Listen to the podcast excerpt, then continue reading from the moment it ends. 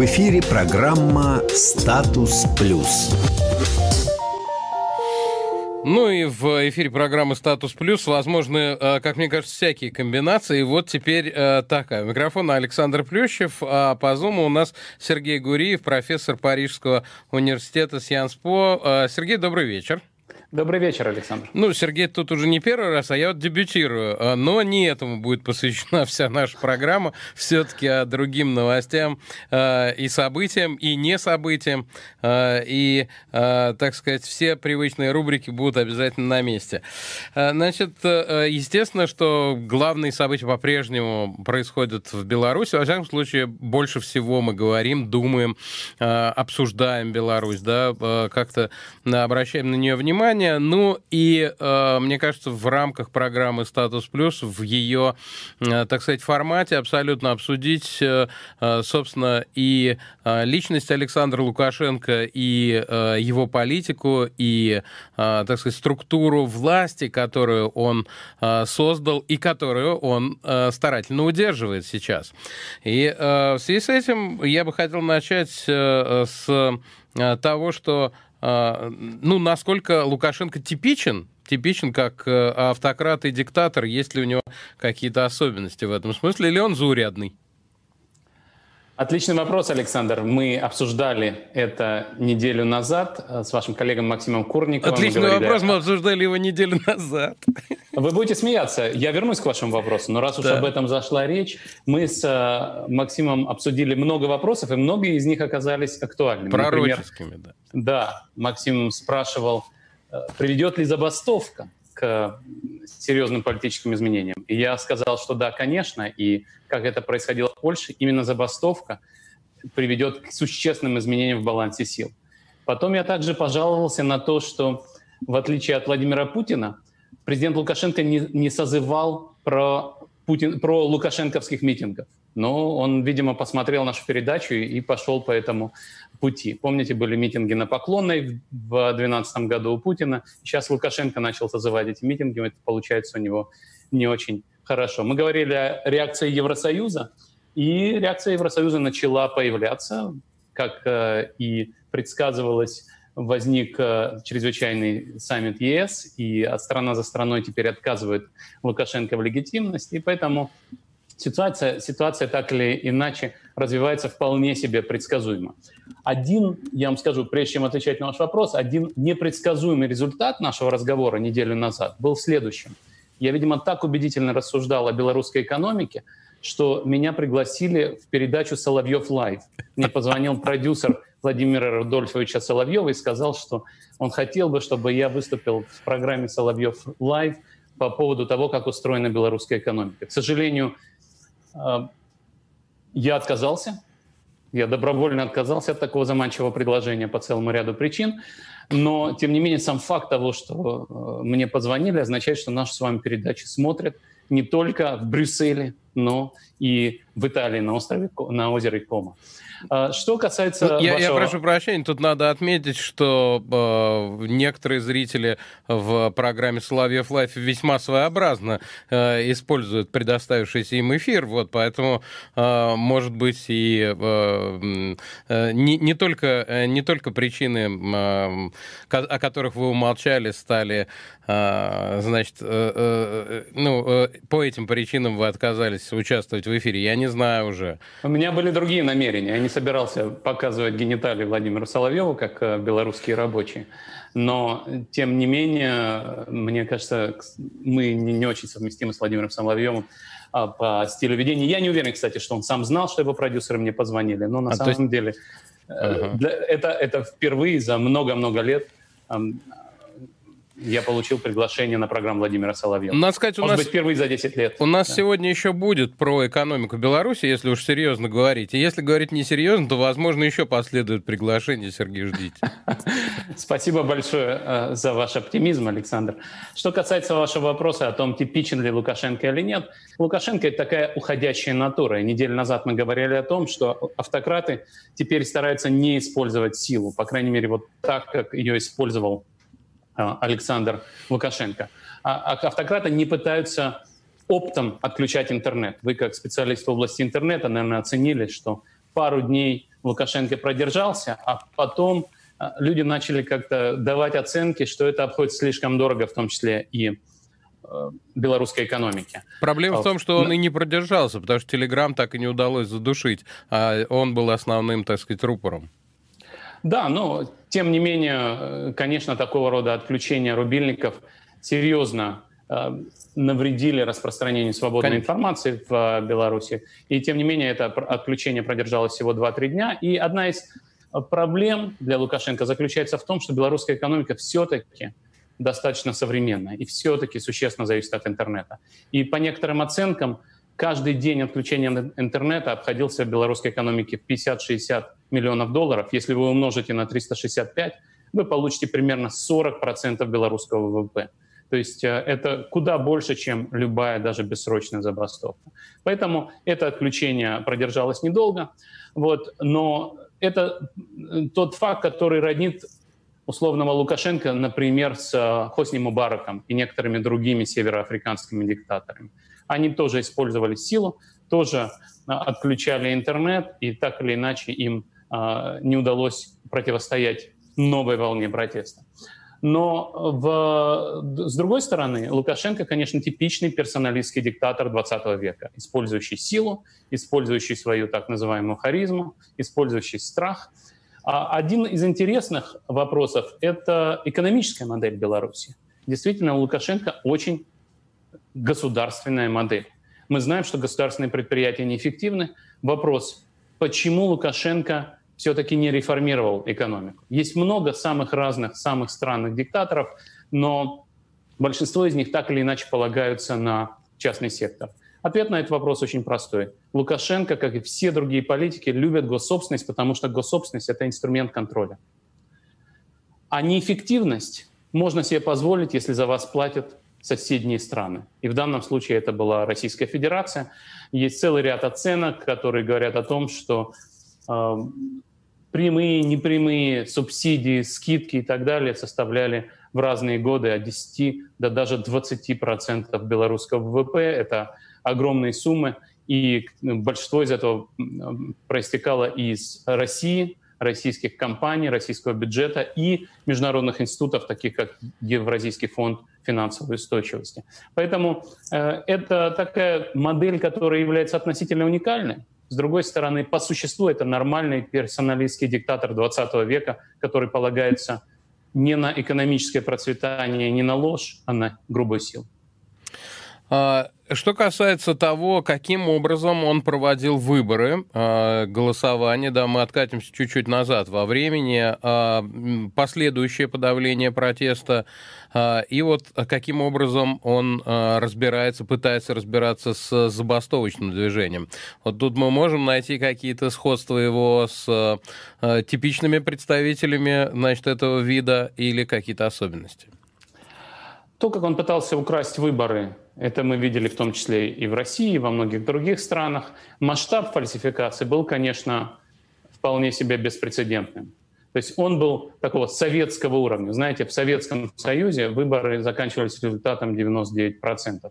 И Лукашенко на предыдущих выборах, даже однажды давая интервью, сказал, что-то мне, у меня результаты получаются 90%. Я попросил сделать все-таки более разумными, 80, может быть, даже пониже. Если, вы можете найти такую цитату из интервью э, Лукашенко на предыдущих выборах. Но сейчас то, что он набрал, это действительно вызов обществу, потому что независимые оценки дают совершенно другие результаты.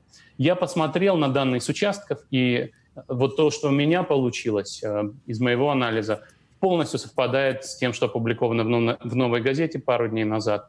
Даже если посмотреть на те данные, которые э, официально записаны в протоколах, это включает в себя досрочное голосование.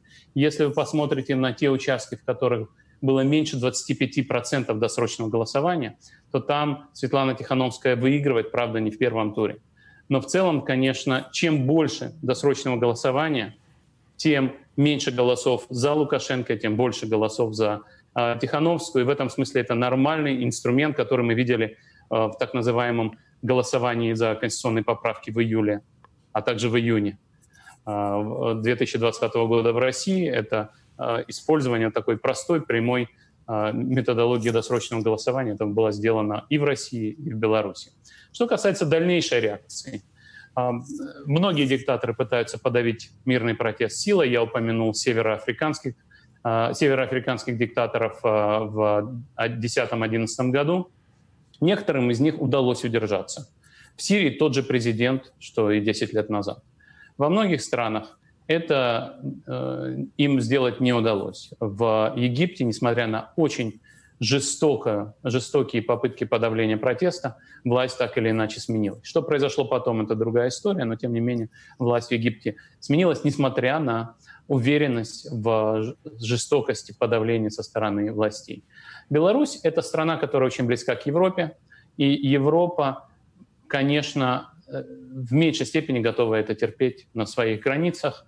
И, конечно, для условного белорусского чиновника куда важнее, для, чем для условного египетского чиновника ездить за покупками в Польшу на выходных. И поэтому санкции, список Магнитского, все это, о чем говорят в Евросоюзе, нон-стоп, это, конечно, сыграет свою роль. Многие люди задают вопрос, а почему Лукашенко говорит то, что он сейчас говорит? И в этом смысле тут как раз удивляться не надо. Лукашенко петляет, немножко сдает назад, немножко пытается каким-то образом запутать а, из, э, оппозицию, сбить ее со следа, ездит к рабочим, пытается говорить с ними то мягко, то грубо. Это нормально, потому что он не хочет уходить. Он готов пообещать изменения в Конституции. Он готов пообещать какой-нибудь круглый стол. Но надо понимать просто, что у него слишком высокие ставки. И в этом смысле, а, конечно, а, у него нет выбора. Он будет пытаться остаться любой ценой. И с другой стороны, он больше не уверен в том, что он может позволить себе жестокое подавление протестов. Это ключевым образом изменилось на первой же неделе после протестов. Сегодня понятно, что большой мирный протест уже нельзя подавить, и остается немножко как по российским, опять-таки, лекалам в отношении Хабаровска ждать и смотреть, что будет, э, что будет потом, когда вдруг оппозиция устанет. Но оппозиция не устает, оппозиция действительно организует забастовку, оппозиция организует координационный совет по передаче власти. Забастовка — это то, что в конце концов привело к переговорам и смене власти в Польше, когда э, профсоюз «Солидарность» и Э, антикоммунистическая интеллигенция объединили силы и заставили власти пойти на переговоры. А, ну вот вы уже упоминали, что Лукашенко начал весьма активную такую кампанию, и я вот все время сдерживаю себя, чтобы не сказать предвыборную. Вот полное впечатление, что он ведет предвыборную кампанию, хотя выборы, ну точнее голосование, или то, что Лукашенко называет выборами, а, в общем, давно закончились, и как он считает э, его победой. Такого не было перед выборами, но случилось после выборов. Это, э, мне кажется, довольно интересный феномен. Вы знаете, Александр, на самом деле Лукашенко часто ездит на предприятия. То есть вот нам сейчас кажется, что... А, может быть, он ничего судьбоносного не говорит, поэтому мы не слышим. Именно так. А, как в, в обычной жизни и во время выборов, и не во время выборов Лукашенко ездит в, э, в, э, на заводы, в колхозы, и это абсолютно нормальный модус операнди. Вот то, что э, является новым, это действительно то, что он встречается с рабочими, которые кричат ему «уходи». Именно это мы смотрим по телевизору, и именно поэтому а, это так бросается в глаза. Лукашенко пытается понять, что ему делать, он растерян, он не понимает, а, каким образом ему запугать оппозицию. Он высказался очень странно, говоря о своем звонке о своих переговорах с Владимиром Путиным. Ему потом пришлось поправляться, потому что Владимир Путин, судя по транскрипту, который лежит на сайте Кремля, не говорил о том, что Россия готова вести войска в любом случае. А, а Лукашенко потом пришлось исправить себя, говоря о том, что, ну да, Россия и Беларусь члены ОДКБ, поэтому если будет агрессия против Беларуси, тогда Россия выполнит свои обязательства. Но пока трудно себе, трудно себе представить агрессию Э, литовскими или польскими войсками, э, как он называет их, в кавычках, чернокожие, белобрысы и желторотые. Да, да, совершенно верно. Это, Это совершенно странный тоже аргумент. И в этом смысле то, что говорит Лукашенко, он пытается найти какой-то способ остаться у власти. И некоторые из его высказываний являются абсолютно случайными, нерациональными. Вы уже упомянули и некоторую реакцию Европы, которая, как вы сказали, не будет э, долго терпеть это на своей, вблизи своих границ, да, или там на своих границах, а, и про Путина, с которым э, Лукашенко тоже взаимодействует. Судя по всему, это вообще два самых больших э, игрока да, Евросоюз, возможно, с некоторыми более активными своими членами, ну, которые граничат э, с Белоруссией, и, э, соответственно, Россия, которая тоже, э, которая тоже большой, большой интересант этого процесса. И какое влияние оказывают они на процесс? И как бы вот в... Если мы в ретроспективе смотрим на другие диктаторские режимы, у них соседи, крупные соседи, мощные соседи, влиятельные соседи, какое влияние оказывали, ну и в данном случае, какое они могут оказать? Это очень важный фактор. Я говорил неделю назад о том, что демократизация является заразной, если хотите. Если ваши соседи демократизируется, то у ваших э, демократических активистов больше оптимизма, больше желания бороться с диктатурой. И поэтому демократизации случаются волнами. И мы видели это во время арабской весны. И то, а, что играет важную роль, это то, что в Беларуси есть такие соседи, как Литва и Польша. Страны, которые были похожи на Беларусь 30 лет назад или 25 лет назад, сегодня являются странами с достаточно высоким уровнем дохода, с функционирующим государством. И эти страны, очевидно, при всех их проблемах и недостатках, не сожалеют о том, что они сделали в последние 25 лет. Очень э, важно отличать ситуацию в Беларуси сегодня от э, ситуации в Украине в 2013-2014 году. Беларуси не стоит вопрос о вступлении в НАТО. Беларуси не стоит вопрос об уходе из российского экономического пространства. Беларусь — это член Евразес, Беларусь — член многих институтов, связанных с Россией, и белорусская оппозиция говорит абсолютно четко, абсолютно однозначно. Мы считаем, что мы не хотим рвать связи с Россией, мы хотим поддерживать отношения и с Европой, и с Россией, и мы будем выполнять все взятые на себя обязательства. И это самый разумный путь, по которому должна идти Беларусь. Белорусская э, экономика очень интегрирована в Евразес, очень интегрирована с российской экономикой, и поэтому было бы безумием говорить о том, что мы введем эмбарго, торговую блокаду с Россией. Это будет катастрофическим сценарием для белорусской экономики. С другой стороны, безусловно, белорусская, а, белорусская экономика серьезно бы выиграла от, а, от новых торговых соглашений с Евросоюзом, заключение соглашения о свободной торговле. А, в том числе это привело бы и к получению возможности безвизового въезда в шенгенскую зону, как это случилось с Молдовой, Грузией, Украиной. И, конечно, белорусские граждане в этом напрямую заинтересованы. Но в целом надо понимать, что Лукашенко очень долго играл на противоречиях между Европой и Россией, пытаясь время от времени говорить, что я самый пророссийский политик, потом говоря о том, что я самый проевропейский политик, и пытаясь получать деньги и оттуда, и оттуда. Но на сегодняшний момент, мне кажется, накопилась усталость и у западных соседей, и у восточных соседей. Он обещал слишком много и Востоку, и Западу, и не выполнил свои обязательства ни перед теми, ни перед тем. Ну, кстати, по сравнению с э, Януковичем, который тоже и сначала шел в Евросоюз, а потом взял кредит у России, а вот э, Лукашенко довольно долго продержался, надо признать. И э, продолжает это делать. Лукашенко очень талантливый лидер. Он не самый долгоживущий постсоветский президент в в постсоветском мире есть э, президенты, которые держатся уже и 30 лет. И если считать, что Нурсултан Назарбаев по-прежнему является лидером, у него есть на самом деле ключевые рычаги управления страной даже сейчас, Нурсултан Абишевич э, руководит Казахстаном еще до того, как Казахстан стал независимой страной. Тем не менее, конечно, Лукашенко показал мастерство дипломатии, внешней политики, внешнеэкономических связей. И, конечно, в этом смысле он продержался достаточно долго. Э, давайте к одному из, э, к одной из новостей, которая на самом деле событие. Не новости, но события.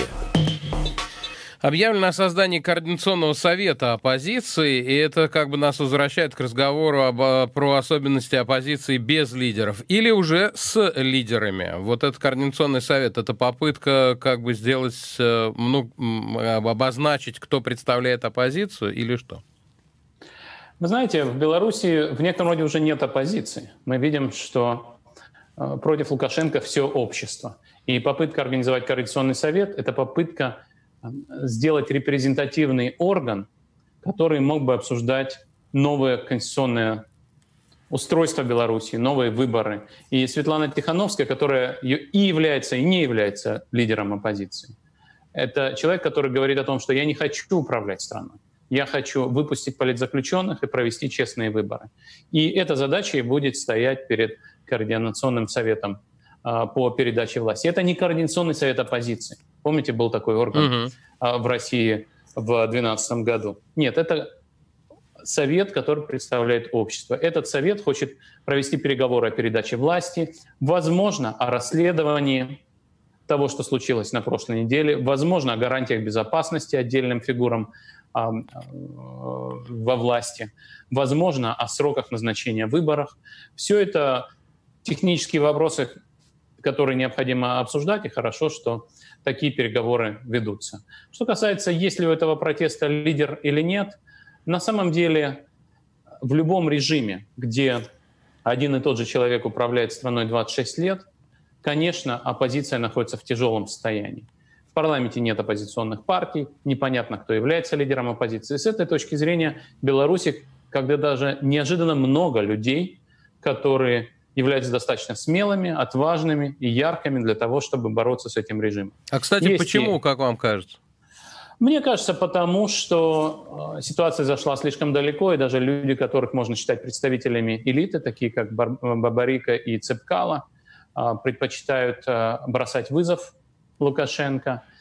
Вот. И, э, кроме того, вы упомянули Телеграм, это тоже такая новая реальность. Она началась примерно 10 лет назад, когда в том числе и во время арабской весны важную роль сыграл сотрудник Гугла египетского происхождения, Ганем, который даже и в Египте-то не был в это время, но он помог организовать эту волну а, онлайн-сопротивления а, египетскому режиму. И то же самое мы сегодня видим в телеграм-каналах, особенно телеграм-канал Нехта играет ключевую роль.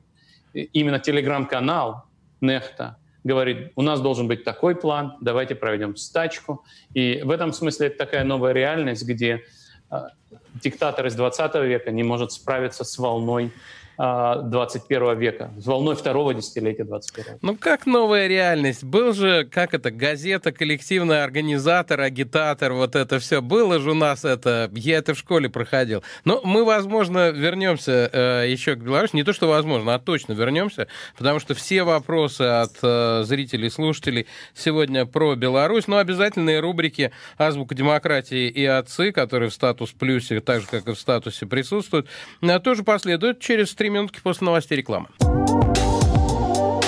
В эфире программа «Статус плюс».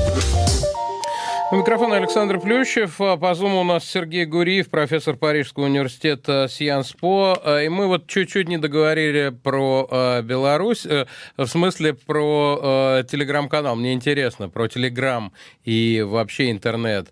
Э, разве не было это, что пресса, ну, в данном случае газета «Правда», о которой, видимо, писал, или там «Искра», о которой писал Ленин, э, была коллективным организатором, кем там еще... Э, пропагандистом. Агитатором, пропагандистом, да, совершенно верно. Уже не помню ничего. Вот, но то, разве не то же самое, э, не то же самое делают каналы в интернете, в данном случае нефта, мне кажется, то же самое абсолютно. В принципе, это похожая вещь, но новые медиа, новые социальные сети, социальные медиа — это качественно другой уровень и организации, и агитации, и пропаганды. И связано это с тем, что вы получаете доступ на мобильное устройство, вы получаете картинки, и вы получаете движущиеся картинки. И поэтому эффект совершенно другой. Я могу порекомендовать такую книгу, называется «Восстание общества». Revolt of the Public Мартина Гюри, а мне кажется, она не переведена на русский язык, он прямо смотрит на волны э, средств передачи информации, и газета — это одна из них. Mm. Он связывает газету, грубо говоря, с памфлетами, которые печатал, печатали протестанты 600-500 лет назад. Вот. И для него предыдущая волна до мобильного интернета — это телевизор. Но телевизор, который в руках у Путина или у Лукашенко, это э, сверху вниз контролируемый поток в одну сторону. А социальные сети, особенно на мобильных устройствах, это в том числе и интерактивное средство. Вы можете записать избиения полицейским э, демонстранта, выложить это или прислать это в Нехту. И Нехта это опубликует сейчас же, в тот же момент. И это новая реальность. И в этом смысле, конечно, газета «Искра» так не работает. Вы делаете это моментально, власть не успеет на это отвечать. У Нехты больше миллиона, наверное, уже полтора миллиона э, подписчиков. Многие из них получают notifications, извещения в реальном времени. И это новая, новая реальность. Первый раз эта реальность сыграла как раз во время арабской весны, когда э, у людей были мобильные телефоны, но еще фактически не смартфоны. Это было поколение 2G или 2,5G. А сейчас у всех уже 3G и 4G, когда вы смотрите видео в реальном времени, и когда вы сами можете снимать и размещать видео. И это, конечно, полностью а, меняет реальность. Поэтому, конечно, трудно диктатором удерживаться у власти. И это, это, это, не просто, это не просто какая-то спекуляция. На самом деле а, у меня есть научная работа, которая показывает, что распространение 3G и 4G приводит к снижению популярности а, правительств, в том, в том случае, когда нет онлайн-цензуры. Вот почему у нас никак 5G не запустится. Там вообще хана. А, Вы будете смеяться, Александр. Когда мы разместили ссылку на эту работу в Твиттере, нам написал Э, Алексей Навальный и сказал спасибо большое, Сергей, Екатерина, Никита, это мои соавторы. Мы больше никогда 5G в России не увидим. Да-да-да, именно так. Ну а какой еще вывод э, может быть, э, может последовать отсюда? Ну что ж, давайте перейдем к азбуке демократии. Э, сегодня у нас там тоже, в общем, связанная во многом с Белоруссией, мне кажется, тема. Азбука демократии. Это популизм. Спасибо, э, спасибо, Саша. Это действительно популизм. Я попросил разрешения э, у Екатерины Шульман э, поговорить об этом. Дело в том, что она уже рассказывала о популизме не далее, как 14 мая 2019 года. Поэтому все зрители, которые хотят узнать, что Было в первой Екатерина серии, думает да. об этом, могут пойти на сайт «Эхо Москвы» и найти эту программу. В целом я не хотел бы пересказывать то, что рассказала Екатерина, потому что то, что она говорила, это абсолютно правильно. Она говорила о современном определении популизма. У простого человека сегодня популизм – это когда политики обещают вам что-то несбыточное. Некоторые люди считают, что популизм – это то, что происходит в Латинской Америке. На самом деле сегодня мы видим резкий рост популизма в Европе и в Америке, в развитых странах. И это происходит тогда, когда эти общества живут так хорошо, как никогда раньше. И в этом смысле это загадка. И это загадка в том числе и потому, что определить популизм надо как-то по-другому. И вот то, о чем говорила Екатерина полтора года назад или год назад, это то, что сегодня наука понимает популизм не как людей, которые дают простые решения сложных проблем, а как людей, которые пытаются говорить о том, что они борются вместе с народом против элит. Популизм — это даже не идеология, это взгляд на мир, когда общество делится на коррумпированные элиты и моральный чистый народ. И кроме того, очень важная часть этого определения в том, что народ является однородным, гомогенным. Внутри него нет противоречий. И поэтому не нужны сдержки противовесы, не нужно, не нужно разделение властей, не нужна защита меньшинств. И в этом смысле а, условно говоря, когда Екатерину в этой программе спросили, Навальный это популист, она сказала, нет, Навальный это не популист. И я, когда а, в том же году, в 2019 году давал а, интервью «Ведомостям», мне тоже задали такой же вопрос, является ли популистом Навальный. Я сказал, нет, не является. И ваш главный редактор Алексей Алексеевич сказал, это очень важное интервью, всем надо прочитать потому что Гуриев рассказывает, почему Навальный не популист. На самом деле, если уж говорить о том, какое это имеет отношение к Лукашенко, ранее Лукашенко — это настоящий популист. Он приходит к власти, говоря о том, что я борюсь с коррупцией. Он пришел к власти именно на волне борьбы с коррупцией. И это типичная траектория современного популиста, который говорит, я за народ против элит. И, и главное не допустить олигархизации, главное не допустить того, чтобы богатые люди эксплуатировали народ. А, то же самое можно сказать и о раннем Путине, и о раннем Эрдогане. И есть популисты, которые действительно, на, говоря о том, что они защищают народ, захватывают власть, но потом для того, чтобы э, не, не быть подотчетными народу, который задает вопросы, окей, победили ли вы коррупцию? Является ли Россия сегодня менее коррумпированной, чем 20 лет назад? Ответ на этот вопрос очевиден. Конечно, нет. Россия по-прежнему очень коррумпированная страна, более коррумпированная, чем в начале 2000-х. Но теперь уже эта страна не демократическая, и поэтому сменить власть в России за счет выборов практически невозможно. То же самое можно сказать и об Эрдогане, то же самое можно сказать и об Орбане. Это типичная ситуация, где популисты пытаются удержаться у власти, меняя политическую систему, устраняя сдержки и противовесы. Это типичная история. Значит, вопрос в том, а, откуда взялся этот самый рост популиста, популизма в Европе и Америке. И я вот как раз здесь бы прорекламировал свой обзор научных работ на эту тему. Я э, опубликую ссылку в своем твиттере на этот обзор. А, это более чем 100-страничный документ, где я пишу о всем том, что мы знаем о недавнем подъеме популизма на Западе. И у этого подъема популизма есть несколько объяснений. Во-первых, это, конечно, долгосрочные тренды, связанные с автоматизацией, роботизацией, глобализацией, когда многие рабочие в Америке и в Европе теряют работу и не могут найти новую работу, потому что их заменяет китайский импорт или робот. Во-вторых, это проблема, связанная с кризисом 8-9 года, который также ударил по более бедным слоям населения в Европе и Америке, которые также поняли, что этот кризис показал, что власти не очень хорошо, элиты не очень хорошо представляют, как управлять экономикой. Еще одна вещь – это как раз то, о чем мы с вами только что говорили. Подъем новых медиа, интернета, социальных медиа. Э, оказывается, что популисты очень хорошо умеют ими пользоваться, гораздо лучше, чем мейнстримные политики. Если Уме, умело на... проставляют теги. Да, например, на Дональда Трампа, если посмотрите, конечно, у Обамы больше фолловеров в Твиттере, чем у Трампа. Но именно для Трампа а, Твиттер является основным средством а, коммуникации с народом. И это на самом деле очень важный факт, что Трамп может достучаться до своих избирателей, не завися ни от CNN, ни от New York Times. И это типичная история про, про популиста, который использует новую информационную технологию, чтобы разговаривать с народом напрямую. Ну и, конечно, есть много и других теорий, о которых я тоже пишу э, в этом обзоре. Но вот это, на самом деле, эти экономические факторы, эти технологические факторы действительно оказываются очень, очень важными важными объяснениями того, почему произошел рост популизма. Этот рост на самом деле существенный.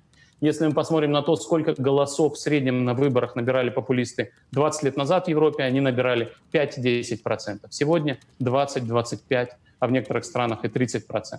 Не все популисты являются вредными. Многие из них не могут захватить власть навсегда. Многих из них э, выгоняют из власти при помощи выборов. Например, популисты в Греции, партия Сириза просто проиграла выборы и ушла из власти. Вот. Но в среднем популисты, конечно, снижают экономический рост. И в этом обзоре мы говорим о последней работе, которая смотрит на э, результаты экономической динамики после того, как популисты приводят к власти, и это на самом деле серьезные, серьезные потери. Грубо говоря, если сегодня к власти пришел популистский руководитель страны, то через 15 лет ваш ВВП будет на 10 процентных пунктов ниже, чем если бы он не пришел к власти. Вот э, примерно такой, так, такой набор э, результатов э, я хотел бы рассказать про популизм. На самом деле есть еще очень важный фактор, о котором говорят, когда говорят о популизме. Надо понимать, что популизм — это то, что происходит в демократических странах. И в этом смысле вот сегодняшний Лукашенко — это, конечно, никакой не популизм. И сегодняшний Путин — это тоже не популист. И сегодняшний Мадуро — это автократ. Вот. Но ранний Чавес — это популист. Ранний Лукашенко — это популисты, ранний Путин и Эрдоган — это популисты. И это такая стандартная траектория, когда вы приходите к власти с обещаниями борьбы с коррупцией элит, потом вы сами захватываете власть, и потом вы делаете так, чтобы не было политической конкуренции, и вас нельзя было выгнать из вашего офиса. Но э, еще раз напомню, что о том, почему Навальный не популист, э, несмотря на то, что он тоже э, говорит о коррупции э, элит и, в общем, по, под э, этим лозунгом сопротивляется нынешней власти, можно услышать у, э, в предыдущих программах с участием Сергея Гуреева. Кстати, Сергей, если пришлете ссылку на свою статью, мы ее поставим и в описании этого ролика тоже. Не только в вашем твиттере будет. Мне сейчас редакторы это подтвердили. А, спасибо, прис... спасибо большое. Присылать еще, еще эта статья есть даже на русском языке, точнее не статья, а моя лекция на базе этой статьи. Mm. В а, феврале Леонтьевский центр в Санкт-Петербурге вручил мне Леонтьевскую медаль. Это для меня большая честь. Я очень благодарен Леонтьевскому центру. Я выступил с лекцией о популизме, так что эта лекция есть и на русском языке, гораздо более детально, чем мы можем обсудить за 5 или 7 минут. Ну, просто для того, чтобы быстро ответить на ваш вопрос про Навального, еще раз скажу, популисты — это те люди, которые не верят в сдержки и противовесы, те люди, которые не верят в плюрализм, те люди, которые не верят э, в э, верховенство права. И, конечно, Алексей Навальный — это нормальный европейский политик, который не является таким популистом. Это человек, который декларирует, по крайней мере, приверженность принципам разделения властей и верховенства права. Это была необъявленная рубрика «Спойлер» в программе «Статус плюс», а, а теперь, а, собственно, объявленная рубрика «Отцы». Отцы – великие теоретики и практики. Кто сегодня? Кто сегодня? Э, спрашиваю Сергея Гуриева. Хотя я знаю, конечно же. Но мне хочется, чтобы он сам объявил. Да, сегодня я хотел бы поговорить про Александра Гамильтона.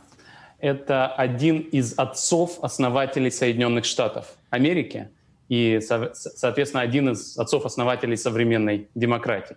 Его в Америке называют в том числе и отцом создателем федерального правительства. Он был первым министром финансов, министром финансов в кабинете а, Джорджа Вашингтона. Надо сказать, что в первых кабинетах в Соединенных Штатах было всего три министра. Министр финансов, иностранных дел и обороны. И в этом смысле каждый министр, конечно, а, был на вес золота. Вы, наверное, знаете, как выглядит Гамильтон. Это лицо с 10-долларовой купюрой. Это человек, который на самом деле создал Соединенные Штаты, какими мы их знаем сегодня, федеральную страну. Это было не просто, потому что изначально после войны за независимость Соединенные Штаты это был набор 13 штатов. И не все руководители этих штатов хотели создавать единое правительство, федеральное государство. И, как говорил Гамильтон, у нас есть Конституция, но не все захотят ее ратифицировать, и нам нужны аргументы для того, чтобы убедить людей голосовать за федеральную Конституцию. И он был одним из авторов тех так называемых статей федералиста, Federalist Papers. Всего, э, всего этих статей было около 80, и большинство из них написал Гамильтон, небольшую часть написал Джон Джей, еще один из отцов-основателей Соединенных Штатов, и а, чуть больше написал, 25 статей написал Джордж, э, написал э. И Джеймс Мэдисон. И э, в этом смысле, конечно, Гамильтон — это такой уникальный человек, но я хотел бы рассказать о нем не только потому, что это человек с 10-долларовой купюрой, но и потому, что это человек-мюзикл. В России о Гамильтоне, как ни странно, говорят люди, которым меньше 25 лет. Я хотел бы прорекламировать колонку на сайте Republic, которая вышла вчера. Ее написал Ваня Грабарник, который так и написал. А, про Александра Гамильтона, про мюзикл «Гамильтон» слышали все, кому меньше 25 лет. А те, кого больше, даже не знают, о чем идет речь. И я вот, собственно, Александра спросил, Это верно, а, да. любит ли Александр хип-хоп и рэп. Александр сказал, что в принципе да, но мюзикл, а, про мюзикл не слышал. И на самом деле это очень интересно, потому что в России вообще интеллектуальная дискуссия формируется людьми нашего с Александром возраста или даже более старшим поколением. И, конечно, эти люди не очень любят хип-хоп и рэп, а мюзикл Александр Гамильтон — это как раз мюзикл, который сделан э, как хип-хоп, рэп и ритм and блюз и немножко Бродвея. Но, тем не менее, это такое уникальное явление. Это самый популярный мюзикл сегодня, который идет на Бродвее, а также в некоторых других американских городах, а также в Лондоне. Но самое интересное, что его можно сегодня уже посмотреть и онлайн на сайте Disney+. И этот мюзикл он рассказывает историю Гамильтона от, фактически от его рождения до его смерти. Надо сказать, что Гамильтон — это уникальный человек. Он родился не в Соединенных Штатах, единственный из отцов-основателей, который родился не в Соединенных Штатах. Это был человек, который родился вне, вне э, брака. Его мать, видимо, была проституткой. У него совсем не было денег. Его мать умерла, когда ему было совсем мало лет. Он переехал в Америку он смог пойти учиться в то, что сегодня называется Columbia University. Он стал героем войны, он был ближайшим помощником Гамильтона во время войны за независимость. Вашингтон, занимал... в смысле? Да, извините, Вашингтона, да. да. А, человека с однодолларовой купюрой, другого отца-основателя. И в конце концов он погиб на дуэли, когда ему было 49 лет. Это на самом деле очень интересная история, потому что все остальные отцы-основатели, кроме Вашингтона, дожили до возраста более чем 80 лет. На для 19 века это был, конечно, совершенно, а, совершенно удивительный а, пример длинной продолжительности жизни. Только Вашингтон умер, когда ему было 67. Но а, Гамильтон погиб на дуэли, где его убил вице-президент президент Соединенных Штатов Аарон Бюр, которому он в том числе и помешал стать президентом. На самом деле этот мюзикл — это не просто мюзикл, который рассказывает Соединен... Э, историю Соединенных Штатов, первых лет Соединенных Штатов и построение демократии. Это также история об, о, о том, как была устроена политика в начале а, Соединенных Штатов, когда вы могли, просто используя интеллектуальные аргументы, статьи в газетах, буквально статьи в газетах, могли изменить курс, по которому шла страна. И Гамильтон, если уж говорить о популизме, никогда не был популярным. Его всегда упрекали в том, что он не может разговаривать с простыми людьми, хотя он, конечно, был самым бедным из отцов-основателей. У него не было у него не было денег, когда он ушел из правительства после восьми лет работы министром финансов. У него было много долгов, он должен был работать юристом, чтобы отдать эти долги. В отношении него постоянно шли расследования, не занимается ли он инсайдерской торговлей, а, ведь он был одним из создателей финансового рынка Соединенных Штатов. А, все эти расследования показывали, что это был честный человек. При этом это был человек, который совершал очень много ошибок. И, в частности, он не стал президентом, видимо, потому, что а, он ввязался в сексуальный скандал, который кончился катастрофическими последствиями для его репутации. Кроме того, он, конечно, совершал ошибки, поддерживая тех или иных политиков, которых, наверное, не стоило а, поддерживать. Но все же я всем рекомендую посмотреть этот мюзикл, если у вас есть а, 2 часа 40 минут, а, чтобы узнать об одном из отцов-основателей современных США и одном из отцов демократии. Если у вас есть а, время прочитать 700-800 э, страниц текста, то можно прочитать книгу, на основании которой поставлен этот мюзикл. Там, конечно, гораздо больше деталей. Это биография Гамильтона написанная Роном Черноу, которая, собственно, и вдохновила Лина Мануэля Мирандус написать этот самый мюзикл. Этот мюзикл еще интересен тем, что это очень инклюзивный мюзикл, и это очень важно для сегодняшнего состояния дискуссии внутри Соединенных Штатов, Black Lives Matter и так далее. Это мюзикл, где роли отцов-основателей играют не обязательно белые люди. Все они были белые мужчины среднего возраста. Сегодня их играют и черные рэперы, и рэперы латинского происхождения и так далее и тому подобное. Кроме того, в этом мюзикле у женщин есть роль, у женщин есть номера, и, и в этом смысле это не только проиммигрантское или антироссийское произведение, но это и произведение, которое говорит и о необходимости гендерного равенства. Там есть и отрицательный персонаж, такой комичный отрицательный персонаж, король Георг III. Вот как раз в книжке этого персонажа нет, а в мюзикле он есть. У него есть там три номера. Это фантастически хорошо сделано, фантастически смешно. И вот это как раз и приводит нас назад к Беларуси. Этот человек крайне напоминает Александра Лукашенко, который разговаривает с народом. Он говорит, обращаясь к американцам, вы хотите независимости? Куда вы денетесь без меня? Вы будете жить без меня, вы не сможете без меня прожить. А заканчивает все свои выступления он так. Я люблю вас, и чтобы напомнить вам о своей любви, я пошлю войска и убью всех ваших друзей и родственников. И в этом смысле я всем рекомендую вот эти три самых, наверное, смешных номера из э, Александра Гамильтона, чтобы посмотреть на то, насколько устарела риторика э, диктатора из 20 века. Музыкальный обозреватель программы «Статус плюс» Сергей Гуриев. Э, и это уникальный выпуск сегодня. Когда еще эксперт программы «Статус плюс» будет обозревать мюзикл? Мне кажется, сегодня мы стали свидетелем совершенно фантастического, уникального случая. Давайте перейдем к вопросам.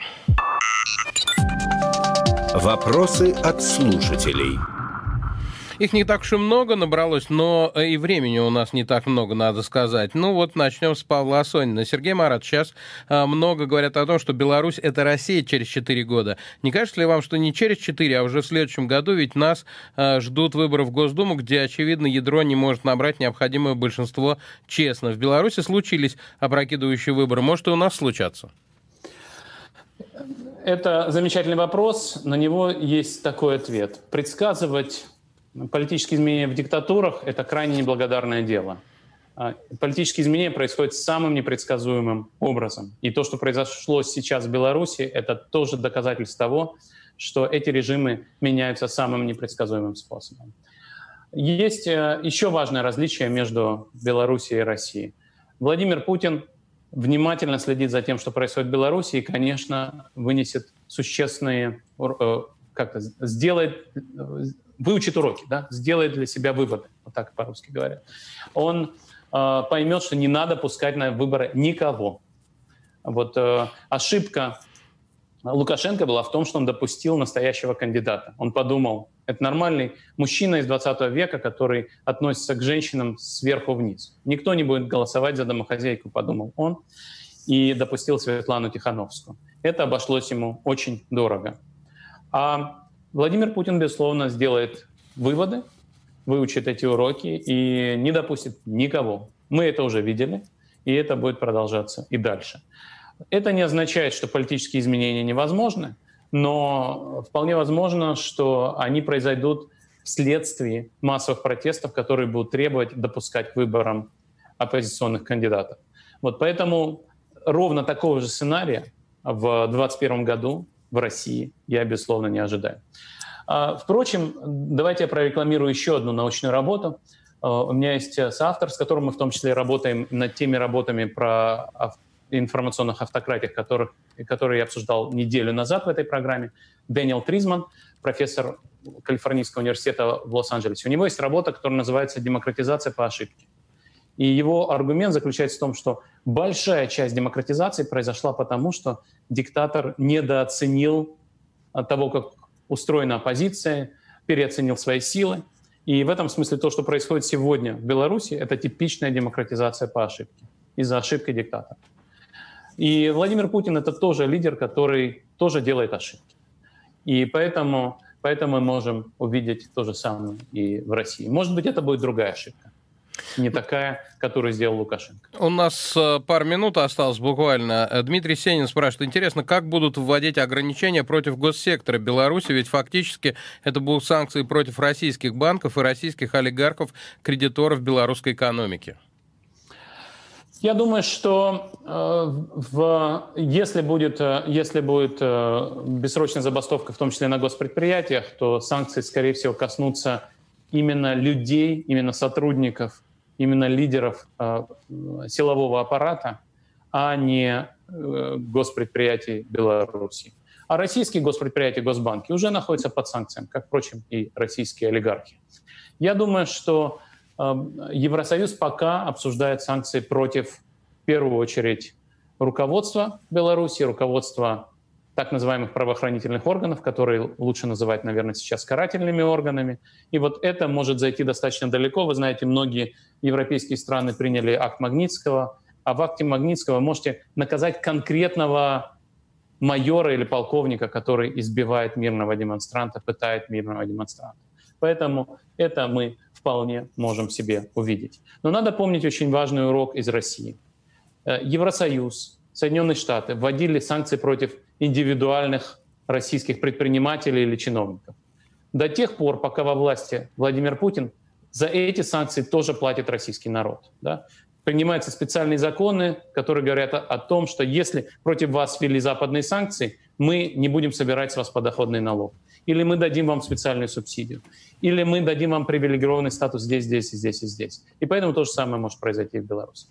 Это Сергей Гуриев, профессор Парижского университета Сианспо. Я напомню, что в 22 часа вас ждет э, кейс э, с постоянными экспертами Гусманом и Кабаладзе, ведущая блистательная Нино Расибашвили.